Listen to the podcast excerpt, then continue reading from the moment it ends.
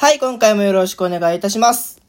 このラジオでは、オタクをしながら一流のビジネスマンを目指す私翔吾が、オタクの活動の内容や、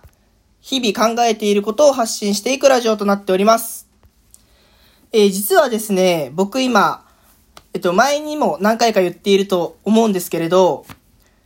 100日チャレンジをやっておりまして、どんな100日チャレンジかっていうと、えっと、100日後に NMB が10周年を迎えるのに合わせて100話を上げるっていうチャレンジをずっとやっているんですよね。で、えっと、初めて聞いてくださってる方のために、僕はあの、NMB48 っていうグループのオタクをしているんですけれど、10月の1日？か2日に NMB が10周年を迎えるので、そこで100話を、そこに合わせて100話を僕も上げようっていうのをやっていて、今そのチャレンジが54日目なんですよね。で、僕のこのラジオが今50、51話か52話なので、ちょっと遅れてるんで、ちょ、頑張って上げ、上げていかないといけないんですけれど、この土日ですね、久々に会った友達とテニスしたり飲んだりしたりして、ちょっと時間が取れなくてですね、時間が取れなくてっていう理由にするのすごい嫌なんですけど、ちょっと疲れてすぐ寝ちゃったりして、ちょっと飽きれなかったので、今日からまたバシバシとそのチャレンジに向けて追いついていこういきたいなと思っております。そんな本日なんですけれど、お店とか、レストランとか、バイトの研修の子に起こるやつ、本当にバチが当たるって思うんですよね、僕。まあ、昨日ちょっと某牛丼チェーン店に行ってきまして、で、その、牛丼を料理す、料理するとか用意する子が、研修の子だったんですよね。研修のバチつけてたんで。で、まあもちろんその研修の子なんで、ちょっとまあ手際が悪かったりとかして、いつもよりも牛丼の提供が遅れてたんですよ。で、まあ僕は待ってる時はちょっとね、なんか今日遅いなって思ってたんですけれど、まあ取りに行く時に、その店員の子が研修で、あの、バッジをつけてたので、バッジというか名札をつけていたので、あまあ仕方ないなと思ったんですけれど、こういう時にね、怒る人いるんですよ。なんでいつもより遅いんだよとかね。まあそんなに語気強くなかったかもしれないですけれど、なんか研修の子があたふたしてるのを、ちょっとおっせえなって言ったりとか、まあ昨日のその牛丼屋さんに限らず、よくあるじゃないですか。レストランとか、あとはまあコンビニとか、至るところにその研修の子って溢れてますよね。で、そういう子が手際悪くてできないことにいちいち切れるやつは本当に僕一回バチが当たってほしいんですよ。だって、自分だって生きててなんかの初心者なことって多々あるじゃないですか。仕事にしたって会社入って1年目とか、まあ、転職とかもしたら入ってすぐって何もできない状態から始まるわけじゃないですか。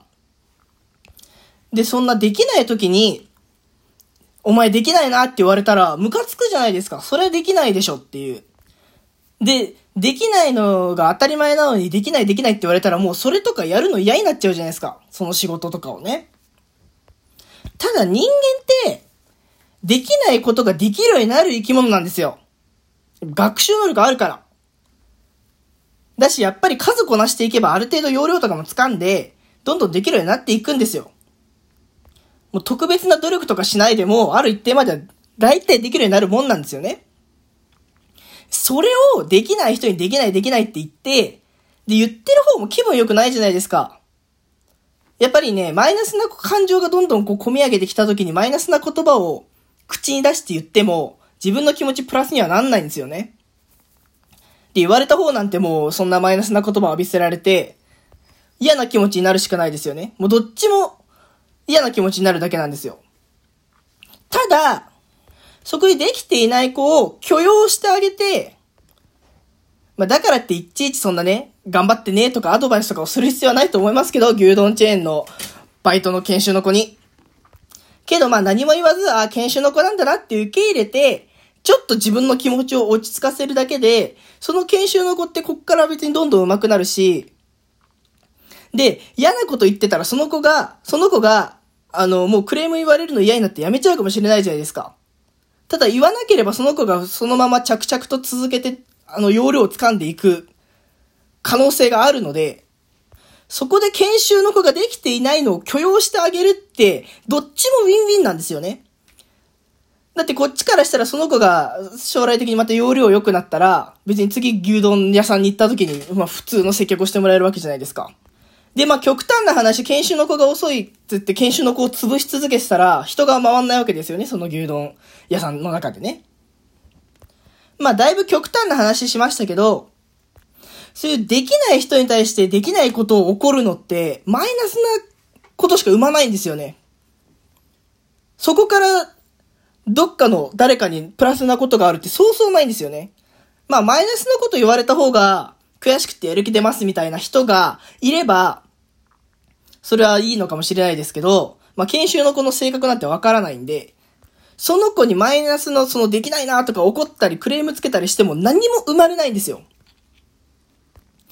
だからまあそういう接客業とかに限らず、スポーツの世界とか、まあいろいろ、まあ仕事の中とかでも、できないならできないで、どうやったら、えー、できるようになれるかみたいなところをしっかり見て、話してあげれるような心の度量が欲しいですよね。そういう社会になっていった方が、単純にめちゃめちゃ生きやすくないですか？だって何をするにもうまくできなきゃいけないって思いながら生活するのってめちゃめちゃしんどいじゃないですか。けどまあ周りの人がそれをできないことを受け入れてくれるならある程度失敗も許されるし挑戦もできるじゃないですか。だからそんな心の度量が広い人で溢れた社会になってほしいなと、昨日強く思ったお話でした。もしこれ聞いてくださってる方でついつい研修の子に、あの、怒っちゃう子が、人がいたら、それはちょっとね、一回考えてみてほしいです。はい、そんな感じで、本日は僕が、えー、研修の子に、切れるやつに一度バチが当たれと思っているお話をさせていただきました。えー、今回もどうもありがとうございました。また明日以降もバシバシ上げていきたいと思いますので、よろしくお願いいたします。それでは、バイバーイ。